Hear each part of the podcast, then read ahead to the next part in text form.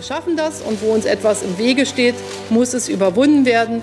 Wait till you see the end result of what happens to Germany. No longer a fan. Sie wollen die linke Regierung in Griechenland beseitigen. People are dying. This is serious. Maybe things have to get far worse before they get better. Herzlich willkommen zu einer neuen Folge von Teller und Rand, dem linken Podcast über internationale Politik und mal wieder mit mir Rob und mir gegenüber sitzt. Andreas, der sich freut, dass wir uns endlich mal wieder so persönlich direkt treffen in der Corona-Notlage. Trotz Corona-Notlage haben wir natürlich geimpft und getestet äh, uns im Studio getroffen, um aufzunehmen. Das hat, ich sag mal, logistische Gründe, denn wir haben für euch in dieser Folge ein Interview und das haben wir auch in Person geführt hier in Berlin. Willst du verraten, mit wem? Ja, gerne. Und zwar konnten wir mit dem außenpolitischen Sprecher der Linksfraktion im Bundestag reden. Und das ist Dr. Gregor Gysi. Und haben mit ihm so ein bisschen die Weltlage abgeklappert. Ja, das kann man ganz gut sagen. Also durften bei ihm zu Gast sein und haben mit ihm ein bisschen gesprochen. Am Ende der Folge werdet ihr das Interview hören in voller Länge. Ich hoffe, es wird euch gefallen. Wir fanden es sehr interessant. Ich meine, heute am 12. Januar nehmen wir das Ganze hier auf. Ist natürlich auch im Bundestag einiges los zum Thema. Unter anderem spricht die neue Außenministerin Annalena Baerbock zur Situation und zu dem, wie sie sich Außenpolitik vorstellt. Das ist leider kurz vor unserer Aufnahme, deswegen können wir dazu eigentlich noch gar nicht so viel sagen. Aber ich glaube, die Erwartungen an sie sind auch nicht so riesig, weil man muss halt ehrlich sagen, Deutschland spielt in der derzeitigen außenpolitischen Lage nicht die erste Geige. Definitiv nicht. Und dementsprechend ist auch nicht zu erwarten, dass Deutschland und auch die Außenministerin einen großen Effekt haben wird. Dennoch wird es sicherlich interessant werden, äh, was da für Schwerpunkte gesetzt werden. Denn ebenfalls am heutigen Tage finden, äh, finden Gespräche des NATO-Russland-Rates statt. Ich weiß nicht, ob man am Ende davon überhaupt irgendwas mitbekommt, was die Ergebnisse sind. Aber es ist Dialog. Das ist ja schon mal ein Schritt in die richtige Richtung, würde ich sagen.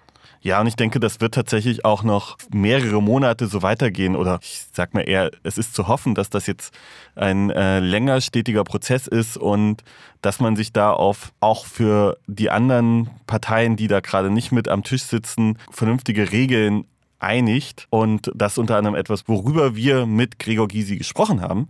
Aber wir werden das natürlich auch begleiten.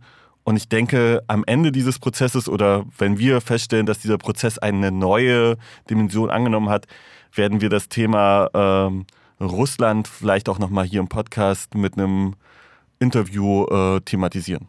Auf jeden Fall, das ist ja auch unser, unser Ziel mit den Expertinnen in den äh, entsprechenden Ländern und Bereichen zu sprechen. Dementsprechend, Gregor Gysi ist natürlich auf eine gewisse Art und Weise Experte, vor allem für die Position der Linken zu diesem Thema, der Linkspartei oder äh, der Partei Die Linke. Und da hat er uns ein bisschen eingeführt, was er persönlich denkt und was auch die Fraktion in dem Bereich für Positionen hat. Aber wir wollen natürlich auch über ein aktuelles Thema reden, nämlich die Situation in Kasachstan. Und die hängt natürlich durchaus auch mit, den, äh, mit der Situation äh, mit Russland zusammen. Zumindest hat sich dort für Russland ein neues Problemfeld aufgemacht, würde ich mal sagen. Und ich bin mir gar nicht so sicher, ob das Putin und der russischen Regierung so recht war, dass sich dieses Feld aufgemacht hat. Ich glaube, die waren eigentlich ganz glücklich damit, dass dieser Staat bisher relativ stabil von jemandem regiert wurde, der durchaus Russland nah und Russland freundlich war. Und dort sind Proteste ausgebrochen. Diese Proteste haben sich entzündet an dem starken Preisanstieg für LPG-Flüssiggas. Also die Preise haben sich dort quasi verdoppelt und die Bevölkerung konnte das aber nicht verstehen, woran das liegt, denn Kasachstan exportiert sehr viel Gas, hat eigentlich eine hohe eigene Gasproduktion und konnte nicht verstehen, dass die Preise so hart steigen. Und interessant vielleicht auch nochmal so am Rande, ein Teil dieser Gaspreise, dieses Gaspreisanstieges liegt wahrscheinlich sogar daran, dass in Kasachstan sehr, sehr viel Kryptomining begangen wird, da China Crypto-Mining im Prinzip mittlerweile gebannt hat und die Crypto-Miner einfach eine Grenze weiter, ein Land weitergezogen sind und die Preise in Kasachstan bisher relativ günstig waren, haben sie sich wohl gedacht, naja, dann machen wir das wohl jetzt hier. Mhm. Und, und diese Proteste wurden tatsächlich mittlerweile niedergeschlagen, befriedet, mit scharfer Munition und Militär beendet. Ja, interessant ist natürlich noch zu Kasachstan zu sagen, wenn wir jetzt über LPG-Flüssiggas reden, dann kommt uns das ein bisschen exotisch vor. Aber in Kasachstan laufen viele Autos auch über dieses LPG-Flüssiggas, was in Deutschland nicht so verbreitet ist. Das heißt, dementsprechend es hat einen großen Effekt auch auf die Mobilität der Bevölkerung. Dementsprechend ist das natürlich ein wichtiges Thema. Ich glaube insgesamt, die Regierung spricht nach diesen Protesten von 164 Toten. Das heißt, war ja sehr brutal eigentlich auch, oder? Das stimmt. Und diese Brutalität geht zurück auf den Präsidenten Tokayev. Und zwar hat dieser gesagt, dass dort randalierende, gewalttätige Banden niedergeschlagen werden und diese auch von außen ähm, gelenkt werden sollen. Und mit, diesem, mit dieser Aussage hat er dann auch gleichzeitig ein ähm, Bündnis angerufen, was wahrscheinlich bisher in Deutschland nicht so bekannt war, und zwar die sogenannte OVKS. Und was ist das? Weißt du das, Rob? Also ich dachte, das wäre so ein bisschen wie die NATO nur äh, im, in der russischen ein Einzugssphäre sozusagen. Ich glaube, Armenien ist dabei, Kasachstan ist dabei, Weißrussland, also Belarus ist dabei. Ja, und einige andere Staaten in der Region. Genau, Kirgisistan und Tschadschikistan ist noch dabei. Aber der große, äh, der große Player in dieser Sache ist natürlich ähm, Russland. Und äh, die wurden angerufen und genau, dieses Bündnis ist eigentlich kein Bündnis für innere Unruhen oder sowas, sondern es geht halt eigentlich nur darum, dass wenn man angegriffen wird, dass man dann darauf reagieren kann. Es wäre so ein bisschen so, wie wenn tatsächlich äh, die Türkei die NATO zu Hilfe gerufen hätte wegen den Separatistenbewegungen in, in Kurdistan. Macht die Türkei ja auch nicht, weiß sie wahrscheinlich auch, dass sie eine Absage bekommen würde. Aber hier ist das jetzt genau so gelaufen und, ähm, und dann wurden Truppen dort hineingeschickt und haben Friedenssicherung. Ja, nach Informationen der kasachischen Regierung sollen die Infra wichtige Infrastruktur sichern und wichtige Gebäude, glaube ich, war es, die irgendwie geschützt werden sollen. Ansonsten ist das natürlich ein Armutszeugnis auf eine gewisse Art und Weise für jedes Land, wenn es eben in Unruhen gibt und es muss Hilfe von außen hinzuholen, wie Syrien hat das ja auch getan. Es braucht ja auch russische Hilfe, um eben den Bürgerkrieg für sich entscheiden zu können. Und das scheint so ein bisschen hier auch der Fall zu sein. Und Russland, für Russland ist es natürlich ein teurer Einsatz und Russland muss sich natürlich gut über, überlegt haben, was sie damit gewinnen. Von daher ist es natürlich nochmal bei diesem ganzen Machtspiel, was Russland angeht, ein interessanter ähm, Baustein. Ja, und ich glaube, es gibt tatsächlich drei Dinge, die Russland aus diesem Einsatz dort vor Ort gewinnt die jetzt mal materieller Natur sind. Und das zum einen sichert es Uranvorkommen.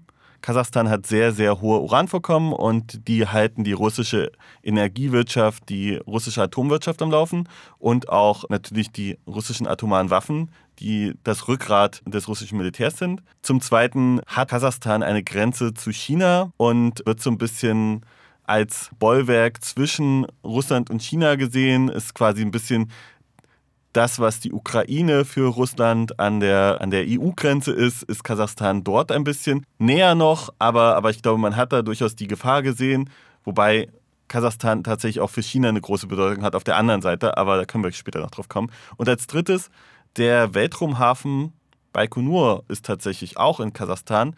Und natürlich äh, mag das eher so ein Fun-Fact oder sowas sein, aber man muss halt auch sagen, auch Weltraumpolitik ist eine wichtige Politik. Es ist, glaube ich, sehr prestigeträchtig und ich glaube, es wäre sehr, sehr schwierig für Wladimir Putin gewesen, wenn er seinen Weltraumhafen verloren hätte. Ist ja auch verzahnt im Endeffekt mit der Verteidigungspolitik, indem man eben über Satelliten Raketen steuern kann, da die Weltraumpolitik, wenn man es so nennen will, auch eben in die Verteidigungspolitik mit einmündet. Deswegen ist es für Russland eine wichtige Situation. Aber man muss auch bedenken, so ein Einsatz ist teuer.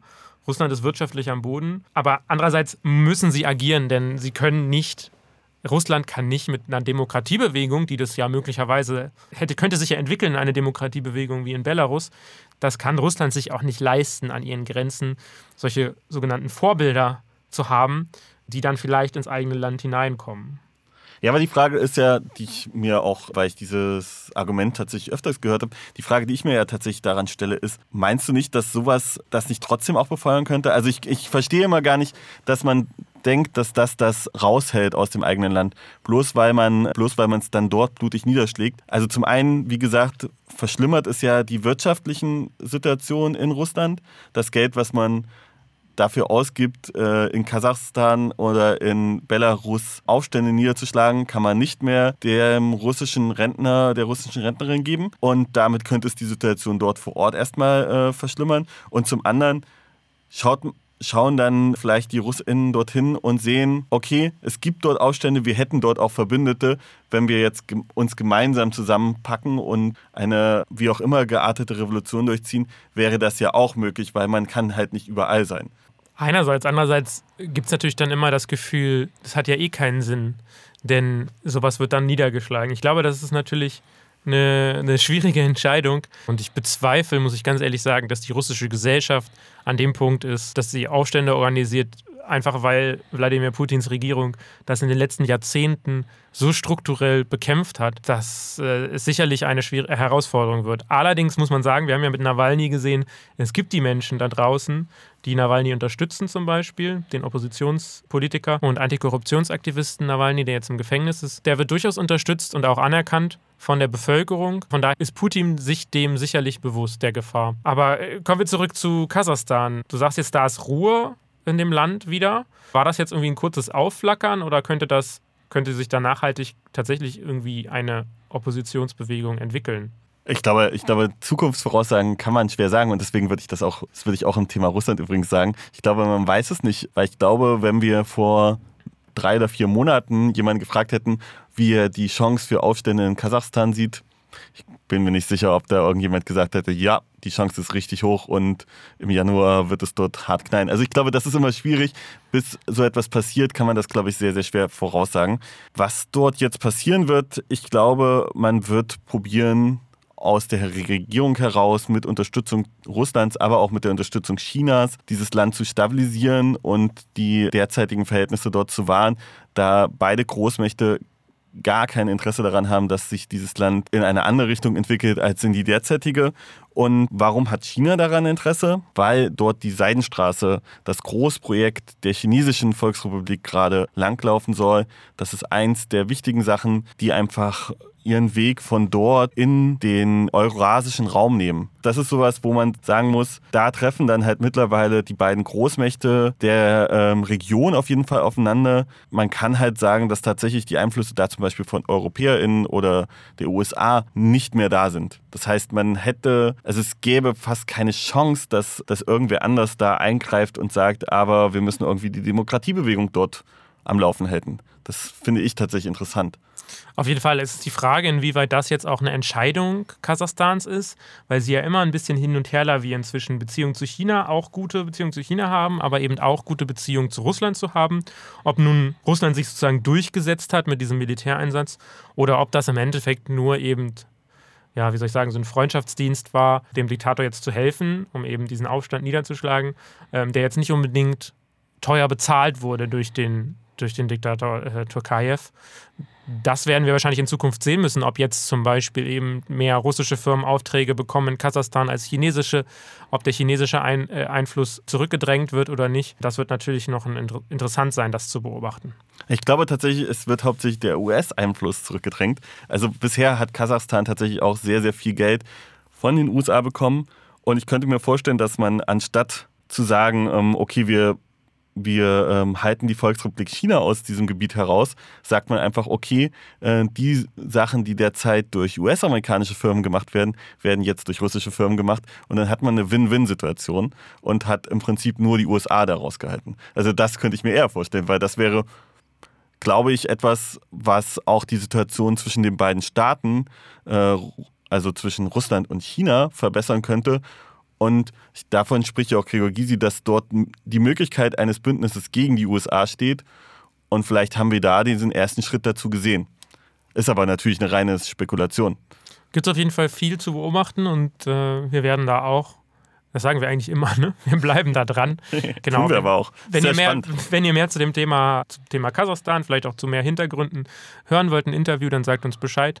Dann kriegen wir bestimmt auch da ein Interview organisiert. Und dann würden wir euch, glaube ich, jetzt erstmal in das Interview mit Gregor Gysi entlassen. Wir wünschen euch viel Spaß und hören uns nach dem Interview nochmal kurz wieder. Herzlich willkommen, Gregor Gysi. Schön, dass, wir, dass Sie Zeit für uns haben. Wir freuen uns sehr. Die erste Frage wäre vielleicht so locker zum Einstieg. Und zwar, Sie haben ja schon vieles gemacht in Ihrem politischen Leben, selbst auch schon als Generalist bezeichnet. Wie sind Sie denn jetzt bei der Außenpolitik gelandet? Naja, Außenpolitik hat mich eigentlich schon immer interessiert. Schon zu DDR-Zeiten und auch danach das Interessante daran ist, dass Regierungen mit ganz unterschiedlichen Sichten hinter sich ganz andere Strukturen, ganz andere Erfahrungen. Die einen natürlich mit der Tendenz zur Demokratie, die anderen mit der Tendenz zur Autokratie oder auch Diktatur, trotzdem gezwungen sind, irgendwie miteinander auszukommen. Und äh, das diplomatisch äh, zu bringen, also die eigene Meinung nicht zu unterdrücken, aber gleichzeitig auch Interessen zu vertreten, zu verteidigen, die Interessen des anderen aber auch zu respektieren und dafür eine Lösung zu finden, das macht einem Rechtsanwalt Spaß. Dann kommen wir mal vielleicht zu ein bisschen Thema, was ein bisschen unangenehmer ist. Die Linke hatte ja ein relativ schlechtes Wahlergebnis unter, unter 5 Prozent. Und das hat natürlich auch so eine Diskussion innerhalb der Partei ja, losgetreten. Ich hatte jetzt einen Artikel gelesen von, oder einen Kommentar gelesen von ihrer Kollegin Karen Ley. Die hatte im ND was darüber geschrieben und die hatte die Außenpolitik als Achillesferse der Linken bezeichnet. Denken Sie, dass das schlechte Wahlergebnis auch mit der Außenpolitik zu tun hat oder der Position der Partei? Relativ wenig. Äh, natürlich steht diese Partei für Friedenspolitik, das ist gut, aber sie ist eine Idee zu prinzipiell und zu ideologisch. Also sie denkt über bestimmte Dinge nicht nach. Da haben Karen Ley und andere schon recht. Äh, das Problem war, dass immer eine bestimmte Gruppe in der Fraktion, auch in der Partei Außenpolitik gemacht hat und die anderen sich so gut wie gar nicht darum gekümmert haben. Für die war das immer so eine Art Nebenschauplatz, weil die außenpolitischen Fragen gerade im Wahlkampf in aller Regel eine untergeordnete Rolle spielen. Diesmal war es ein bisschen anders. Unter Willy Brandt war es völlig anders. Da spielte das eine große Rolle. Aber das ist eigentlich selten. Meistens geht es um soziale Fragen, um ökologische Fragen und um andere. Und äh, insofern gab es natürlich von außen etwas, was uns Schwierigkeiten bereitet hat. Das war immer die Behauptung, dass wir den Austritt Deutschlands aus der NATO wollen. Ähm, das wurde auch immer wieder gesagt und gemeldet. Es gibt so einen Beschluss meiner Partei gar nicht. Was es gibt, ist etwas anderes. Das ist aber eine perspektivische Frage, dass wir sagen, letztlich brauchen wir die Ersetzung der NATO durch ein Sicherheitsbündnis nicht unter Ausschluss von Russland, sondern unter Einbeziehung von Russland. Das ist aber im Augenblick gar nicht real.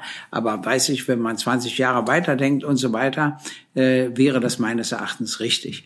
Äh, und insofern ist das mit der Außenpolitik alles ein bisschen schwierig. Und dann vergeigen wir ja auch Dinge selbst. Also wir waren diejenigen, die von Anfang an und völlig zu Recht gesagt haben, dass ja Afghanistan ein großer Fehler ist.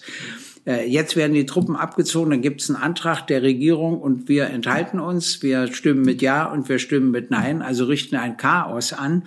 Und die und haben ja nicht die Medienhoheit. Also die Kritiker, die das im Beschluss kritisierten, jenes und dieses, haben nicht bedacht, dass bei den Leuten nur ankommt, es ist ein Beschluss, zur Beendigung des Afghanistan-Krieges, zum Abzug der Bundeswehr und zur Rettung von Menschenleben. Dazu kann man nicht Nein sagen, dazu muss man Ja sagen, selbst wenn man Kritik hat an einzelnen Punkten. Und das durchzusetzen, ist in einer Partei, die sehr ideologisch aufgestellt ist, wahnsinnig schwer. Das heißt, äh, glauben Sie, es braucht einerseits eine Veränderung der Kommunikation bei dem Thema und bei den Inhalten selbst auch? Das war eben ein robuster Einsatz, aber ein robuster Einsatz zur Beendigung des Krieges. Deshalb kann man den nicht gleichsetzen mit einem robusten Einsatz zum Beginn eines Krieges oder zur Fortsetzung eines Krieges. Das ist eben ein gewaltiger Unterschied. Mhm. Und da können eben viele nicht über ihren Schatten springen und sagen, ich war immer gegen robuste Einsätze, also auch in diesem Fall. Aber in diesem Fall hatte es eine andere Bedeutung. Und für die Bürgerinnen und Bürger kam eben nur heraus, äh, ja, wir haben dazu keine Meinung. Also zumindest keine einheitliche oder eine sehr widersprüchliche. Und das fand ich verständlich, sage ich mal. Es kommt noch was hinzu. Wissen Sie, viele unserer Abgeordneten und Abgeordneten leben in bestimmten Gruppen. Mhm. Und für sie ist nur interessant, wie in den Gruppen darauf reagiert wird. Ich versuche natürlich immer an die Wählerschaft insgesamt zu denken. Das ist eine andere Herangehensweise. Mhm. Und ich existiere auch nicht in so kleinen Gruppen, die mich so beeinflussen können, dass sie mein Abstimmungsverhalten regulieren. Und äh, das ist ein gravierender Unterschied. So, und deshalb hat man ja nur noch entschieden, dass ich wieder für die Außenpolitik zuständig bin. Also, und ähm, äh, ich war es ja erst äh, vor der Wahl, glaube ich, erst seit Mai, also sehr spät, sehr knapp vorher. Und dass wir da ein bisschen Ordnung hineinbringen. Aber ganz klar müssen die Ziele sein. Wir stehen für Friedenspolitik und nichts anderes. Wir stehen für Abrüstungspolitik und gegen Aufrüstungspolitik und wir sind für gute diplomatische Beziehungen zu allen Ländern, ich meine meistens auch zu allen Regierungen, unabhängig davon, ob uns die Regierung passt oder nicht passt. Aber aus strategischen Gründen hat Deutschland ein besonderes Interesse an guten Beziehungen zu den USA, zu Russland und zu China. Und wir haben zu allen drei Staaten keine guten Beziehungen. Da müssen wir ansetzen die Grünen sind ja jetzt mit in der Regierung und vor der Wahl haben die ja groß, die wollen eine neue Außenpolitik auch der Bundesrepublik, neue, äh, neue Ausrichtung. Annalena Baerbock ist ja jetzt auch Außenministerin. Die wollen ja eine menschenrechtsgeleitete Außenpolitik. Ist das eine Entwicklung, die Sie gutheißen können? Also, das wird sie gar nicht durchhalten, weil es immer auch um Interessen geht und um den Ausgleich von Interessen. Aber zweitens, wenn, dann muss sie mir Folgendes erklären. Im Wahlkampf hat sie sich immer wieder an die Seite von Julian Assange gestellt. Der sitzt seit über 1000 Tagen in Isolierungshaft in Großbritannien. Und er hat doch nur öffentlich gemacht, welche Kriegsverbrechen durch die USA begangen wurden. Und nicht die Kriegsverbrecher werden verurteilt, sondern er soll in den USA verurteilt werden. Und da hat sich für ihn eingesetzt. Dann hatte ja ein Gericht entschieden, er wird nicht ausgeliefert. Die Begründung ist zwar ein bisschen abenteuerlich, aber immerhin das Gericht hat entschieden, er wird nicht ausgeliefert. Dann wurde sie Außenminister und dann kam das zweite Urteil, das seine Auslieferung anordnete. Nichts von ihr zu hören. Sehen Sie, er hat nur den Satz gesagt, sie muss erst gründlich das Urteil lesen. Nee, dazu muss ich nicht gründlich das Urteil lesen. Ja, ich weiß gleich dafür, ob ich dafür oder dagegen bin. Sehen Sie, und das führt dazu, dass Politikerinnen und Politiker immer unglaubwürdiger werden bei der Bevölkerung. Denn sie hatte ja eine Meinung vor der Wahl. Ich weiß nicht, ob sie sie nach der Wahl auch noch hat. Aber selbst wenn sie sie hat, äußert sie sie nicht mehr. Und zwar mit Rücksicht auf die Beziehungen zu Großbritannien und den USA. Aber durch Kuschen erreicht man keine guten Beziehungen. Das ist ein Missverständnis. So, das Zweite ist, Sie haben sich geeinigt auf äh, die Anschaffung bewaffneter Drohnen. Die New York Times hat gerade veröffentlicht, dass äh, die, der Einsatz der bewaffneten Drohnen irrsinnig viele Zivilisten getötet hat, nicht etwa Militärangehörige, sondern Zivilisten getötet hat, das ist das Verhängnis, weil es ist eine reine Angriffswaffe, ist keine Verteidigungswaffe. Und das widerspricht auch dem Verteidigungsgrundsatz der Bundesrepublik Deutschland laut Grundgesetz. Aber die Grünen haben es mit unterschrieben, die FDP sowieso und die SPD auch. Das heißt, die Linke wäre dann, dann doch wieder die einzige Partei, die so eine menschenrechtsgeleitete äh, Außenpolitik. Nein, das wäre ja, das wäre auch eine Illusion, wenn die Linken behaupteten, sie würden nur danach Beziehungen machen. Also zu den USA brauchen wir gute Beziehungen trotz Guantanamo, was jetzt immer noch existiert, wenn ich das mal sagen darf. Und diese geheimen Gefängnisse, die die hatten, wo die Leute gar nicht mal wussten, wo sie sind, in welchem Land sie sind, ob sie umgebracht werden oder am Leben bleiben. Es gab nicht einen Staatsanwalt, nicht einen Richter, nicht einen Rechtsanwalt, nichts dergleichen. Alles abenteuerlich. Wenn das Russland so gemacht hätte, na, dann wäre vielleicht was los gewesen. Aber bei den USA sieht das eben anders aus. Ich sage das nur, damit man äh, weiß, trotzdem bin ich ja für gute Beziehungen zu den USA. Aber das schließt nicht aus, dass man dann auch darüber spricht. Also das heißt, die Werte müssen immer eine Rolle spielen. Aber man braucht auch zu Staaten, die andere Werte haben, gute Beziehungen. Das heißt, man braucht einen Interessenausgleich. Und als Rechtsanwalt sage ich Ihnen, wenn Sie ein guter Diplomat oder eine gute Diplomatin sein wollen, genügt es nicht, die eigenen Interessen zu kennen. Sie müssen auch exakt die Interessen des Gegenüber kennen. Nur dann kann man einen Vergleich anstreben äh, und eine Lösung des Konflikts finden, sonst nicht. Ich hätte mal noch eine Nachfrage zum Thema Drohnen, weil Sie ja gerade gesagt haben, dass die bewaffneten Drohnen dem Grundgesetz widersprechen würden. Sieht die Fraktion vor, dagegen zu klagen vom Bundesverfassungsgericht? Äh, das ist nicht so einfach. Äh, klagen kann ja gegen ein Gesetz, das muss ja erstmal ein Gesetz sein, können wir nur, äh, wenn ein Viertel der Abgeordneten sich dazu bereit findet, das geben wir nicht her. Ja. Mit der AfD Leider. würden wir es auch zusammen nicht machen. Und die Union wird uns bei einer solchen Klage nicht unterstützen. Ansonsten können wir nur klagen, wenn die Rechte des Bundestages verletzt werden. Also dann können wir dagegen klagen, wenn darüber nicht debattiert wird. Ähm, ansonsten ist das sehr schwer, da den Rechtsweg zu finden. Ich sage ja nur, zunächst die Anschaffung der Drohnen, noch sind sie ja nicht da. Ja, ich äh, hoffe ja auch, dass es doch noch gelingt, das zu verhindern. Aber dann muss die Bevölkerung wirklich wieder aufgeklärt werden, was das eigentlich bedeutet. Sehen Sie mal, der Hauptsinn der Drohnen besteht darin, dass derjenige, der sie abschießt, weit von dem Ort entfernt ist, an dem er den Schaden anrichtet. Es ist sehr viel schwieriger, die Pistole auf einen Menschen zu richten, den du siehst, oder auf den Knopf zu drücken und du siehst gar nicht, was du anrichtest können ja mal kurz ein bisschen Fantasie walten lassen. Das Ergebnis des Bundes, äh, der Bundestagswahl war gar nicht so schlecht und anstatt Annalena Baerbock sind Sie Außenminister geworden. Wie würden sich denn eine moderne linke Außenpolitik vorstellen und wen hätten Sie als erstes besucht? Also als erstes hätte ich Frankreich besucht, weil es besondere Beziehungen zwischen Deutschland und Frankreich gibt. Danach wäre ich wahrscheinlich in die USA gereist, um anschließend nach Russland und dann nach China zu fahren und dann selbstverständlich auch nach Großbritannien. Das heißt, ich würde alle ständigen Mitglieder des Sicherheitsrates zunächst besuchen. Wahrscheinlich, wenn ich ganz genau sein soll, erst Frankreich, dann USA, dann Russland, dann Großbritannien, dann China. Also ein bisschen im Wechsel äh, hätte ich das gemacht. Dann selbstverständlich wäre ich auch in die Ukraine und nach Polen gefahren. Aber man muss bei der Reihenfolge spielt, spielen eben auch die eigenen Ziele eine Rolle. Und ich will ja auch gute Beziehungen zu den USA. Aber ich weiß, die du, wenn du versuchst, nur auf Augenhöhe zu sprechen, ganz werden wir das nie erreichen. Aber wenn du es wenigstens versuchst, durch Kuscherei schaffst du das nie. Und welche Rolle würden Schwellenländer in diesen Teil führen? Also Länder wie Nigeria, größtes afrikanisches Wirtschaftsland oder Indien, was meiner Meinung nach immer eine viel zu kleine Rolle in der Außenpolitik spielt. Das stimmt.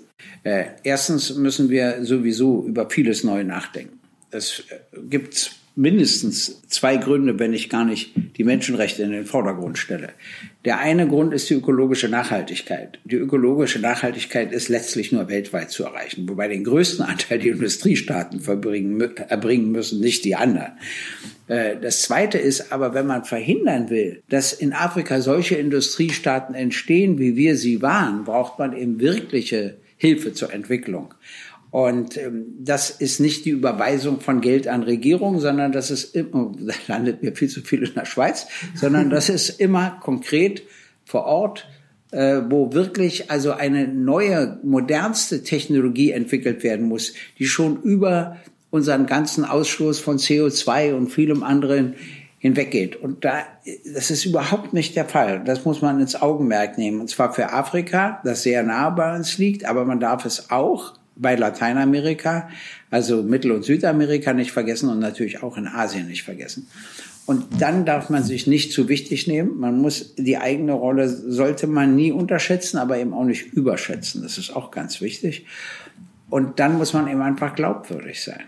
Also ich kann immer nicht einem Land vorwerfen, autoritäre Züge und beim anderen ist es mir wieder wurscht. Also entweder äh, mache ich das immer dann ist es glaubwürdig. Oder ich mache es nie, das ist in gewisser Hinsicht auch glaubwürdig. Oder ich mache es immer dann, wenn es notwendig ist.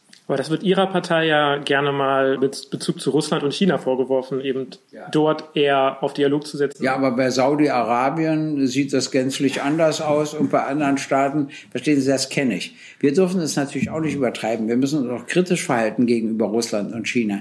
Nur die Einseitigkeit, die stört mich eben ungemein. Also zum Beispiel jetzt fordert ja Russland einen Sicherheitsabstand. Wir sagen alle, es geht nicht, die Ukraine kann doch den Antrag stellen, in die NATO zu gehen und die NATO hat auch das Recht, die Ukraine aufzunehmen. Und dann sage ich immer, also ich war ja schon auf der Welt, als an Sie beide noch gar nicht zu denken war. Und in 1962 vereinbarten zwei souveräne Staaten Folgendes. Die Sowjetunion und Kuba, dass die Sowjetunion Raketen auf Kuba aufstellt. Und als die Schiffe unterwegs waren Richtung Kuba, rief Kennedy Khrushchev an und sagte, es tut ihm leid, aber er wird diese Schiffe beschießen. Er kann nicht zulassen, dass die Raketen auf Kuba aufgestellt werden. Und das hieße der Dritte Weltkrieg. Daraufhin hat sich Khrushchev entschlossen, die Schiffe umkehren zu lassen. Und die USA haben als Gegenleistung ihre Raketen von der Türkei abgezogen. Äh, also haben wir ihnen doch zugebilligt einen Sicherheitsabstand. Was glauben Sie, was passiert wäre, wenn Kuba und der Warschauer Vertrag versucht hätten, Kuba in den Warschauer Vertrag aufzunehmen, sodass die Soldaten aus allen staatssozialistischen Ländern da auch hätten stationiert werden, hätten die USA die NATO nicht geduldet. Und auch heute. Stellen Sie sich mal vor, es gibt Verträge zwischen Russland und Mexiko, zwischen Russland und Kuba der Gestalt, dass sie Soldaten hinschicken, Waffen hinschicken, es würden sie nicht zulassen. Wenn man aber den USA zubilligt einen solchen Sicherheitsabstand, muss man doch auch Russland einen Sicherheitsabstand zubilligen. Und diese Zweiseitigkeit, also bei den USA mache ich es, aber bei Russland mache ich es nicht, das geht nicht. Ich habe auch Verständnis für die USA, dass die einen Sicherheitsabstand wollen, aber deshalb habe ich eben auch Verständnis für Russland. Und äh, ich glaube, da muss man die Politik ändern. Was nicht heißt, dass ich etwa unkritisch zu Putin stehe, was jetzt Memorial betrifft oder auch Nawalny oder anderes. Aber der Putin hat sich eben auch geändert. 2001 hat er im Bundestag angeboten, die Zusammenarbeit auf allen Gebieten. Und der Westen war zu arrogant. Er dachte, er brauche das nicht. Jetzt will er natürlich auch beweisen, dass er Chef einer atomaren Weltmacht ist und nicht, wie Obama meinte, Chef einer Lokalmacht. Und, und das, so sehen Sie im Prinzip die jetzigen Verhandlungen, dass äh, Russland und da, äh, Klar, die sagen ja gleich, diese Sicherheitsvorsitzenden, alle unbegründet, das gibt's nicht. Die haben ja unterschrieben, jeder darf entscheiden, wo er hingeht und so weiter. Ne, das würde die USA auch immer unterschreiben und das trotzdem nicht dulden. Ähm, wenn, wir, wenn wir jetzt auf die aktuellen Gespräche schauen und äh, finden Sie's, äh, wie finden Sie es, dass da die USA und Russland als zwei Staaten nur alleine miteinander verhalten? Finde ich völlig richtig. Äh, das ist eben genau die Anerkennung von Putin als Chef einer atomaren Weltmacht. Sonst würde das ja Biden auch nicht machen. Und der Biden hat eben klügere Berater. Erstens, an seinem ersten Amtstag hat er mit Putin telefoniert und sie haben ein Rüstungsbegrenzungsabkommen wieder in Kraft gesetzt, was Trump gerade außer Kraft gesetzt hatte. Dafür brauchte er ja Putin. Und er hat das ja mitgemacht. Zweitens brauchen sie Russland, übrigens auch China, für ein ganz wichtiges Abkommen mit dem Iran. Denn es muss verhindert werden, dass der Iran Atomwaffen besitzt. Da sind sie also auch auf sie angewiesen. Anders geht's ja gar nicht. Drittens muss man im Verhältnis Ukraine-Russland sehen, dass ja das Abkommen Minsk II nicht nur von Russland verletzt wird, sondern auch von der Ukraine. Die mussten ja zwei Gebiete zu autonomen Gebieten erklären, haben sie aber nicht gemacht. Und Wahlen mussten sie dort auch durchführen, haben sie auch nicht gemacht. Die erklären mir natürlich lange, warum nicht. Das ist ja wieder alles schön und gut. Aber wenn es im Vertrag steht, muss man das eben auch machen. Und dann wurde mir gesagt, ja, aber der Vertrag ist ja unter Druck unterschrieben worden. Da sage ich, alle Verträge werden unter Druck unterschrieben. Ich meine, wenn ich mal das eklatanteste Beispiel nenne, die bedingungslose Kapitulation des Deutschen Reiches hat ja der Mann nur unterschrieben, weil er unter ungeheurem Druck stand. Aber sie ist gültig. Punkt. Ja. Es war eben eine bedingungslose Kapitulation. Also mit anderen Worten, der Druck ist nicht interessant, die Unterschrift ist interessant unter Verträgen. Äh, das ist einfach so. Also ja, das zu diesen Punkten. Aber ist die Gespräche, ich glaube, heute finden die statt im NATO-Russland-Rat, ist ein Anfang sozusagen. Also ich bin immer für Gespräche, aber jetzt haben sie schon gesagt, was sie alles nicht machen. Ja. Äh, das ist immer schwer, so in Gespräche zu gehen, dann ist das schon so festgezurrt. Aber die Frage war, Russland USA. Und sehen Sie, der Außenbeauftragte der EU hat sich ja gleich darüber aufgeregt, dass er daran nicht teilnehmen darf. Ist übrigens nie klug, weil du ja nicht erreichst, dann doch daran teilnehmen zu dürfen. Dann bist du immer so ein bisschen äh, sozusagen, naja, stehst ein bisschen draußen, machst dich ein bisschen lächerlich. Und ach so, ich wollte ja erklären, was sich bei beiden geändert hat. Das war der eine Punkt, Iran. Und jetzt kommt zum dritten Punkt. Der dritte Punkt, er hat ja Putin mal als Mörder bezeichnet. Und was ich auch nicht wusste, habe ich erst in New York erfahren, oder besser gesagt in Washington. Er hat ihn am selben an, Abend angerufen und sich sechsmal entschuldigt. Warum? Weil seine Berater ihn auf Folgendes hinwiesen. Wenn man eine gleiche Politik gegen Russland und gegen China betreibt, zwingt man sie zu einem Bündnis. Und zwar zu einem wirklichen Bündnis. China ist Russland wirtschaftlich überlegen, Russland ist China militärisch überlegen. Wenn die ein wirkliches Bündnis abschließen, entsteht ein Machtfaktor, der gar nicht beherrschbar ist. Da das hat Biden, glaube ich, begriffen. Und deshalb versucht er eher mit Russland einen Ausgleich zu finden als mit China. Ich halte ihn zwar auch mit China für erforderlich, aber eins hat er begriffen, gegen beide, das geht zu weit. Bei China können wir ja gerade auf so einen interessanten Faktor kommen. Gerade ist die Fregatte Bayern im südchinesischen Meer unterwegs. Wie finden Sie das, dass die Bundeswehr dort vor Ort ja, ich habe Sie mal gefragt, ob Sie sich wünschen, dass die chinesische Marine die Ostsee belagert und die Nordsee. Darauf kommen Sie immer gar nicht. Ja, aber das könnte ja das Ergebnis sein. Wenn die da rumschwirren dürfen, dürfen die ja hier auch rumschwirren. Wenn ich das nicht will, dann muss ich sagen, ihr dürft nicht hierher kommen und dann gehen wir auch nicht dorthin. So liegt ein Interessenausgleich aus. Und was hat überhaupt unsere Marine dort zu suchen? Hm? Ich glaube, ich glaube, äh, um es mit den Worten von einem ehemaligen Bundespräsidenten zu sagen, man verteidigt dort vor Ort äh, die Handelsbeziehungen und Handelsströme. Genau. Glaube ich nicht mal, ehrlich gesagt. Die sind ja gar nicht wirklich gefährdet. Es geht einfach darum, China zu signalisieren, dass sie da keine Vorherrschaft begründen können. Und das Problem ist eben, dass China die kommende Weltmacht ist. Das regt alle auf. Das verstehe ich auch. Aber im Augenblick sehe ich da keinen Stopp, keinen Halt. Und das ist das, worunter die USA am meisten leiden. Also jetzt beim Thema China geblieben, würden, wären Sie dann eher gegen Sanktionen zum Beispiel? Weil wir haben ja auch Menschenrechtssituationen, die werden ja durchaus auch in den USA kritisiert, dass die USA Kriegsverbrechen begeht etc ist bei China, da geht es um Thema Hongkong, da geht es um die Uiguren. Ähm, sind Sanktionen da ein sinnvolle, sinnvolles Mittel? Nein, die wären ja auch bei den USA kein sinnvolles Mittel. Und da kommt ja auch keiner auf die Idee. Äh, zum Beispiel Guantanamo, die geheimen Gefängnisse, könntest du ja überall sagen, machen wir jetzt Sanktionen.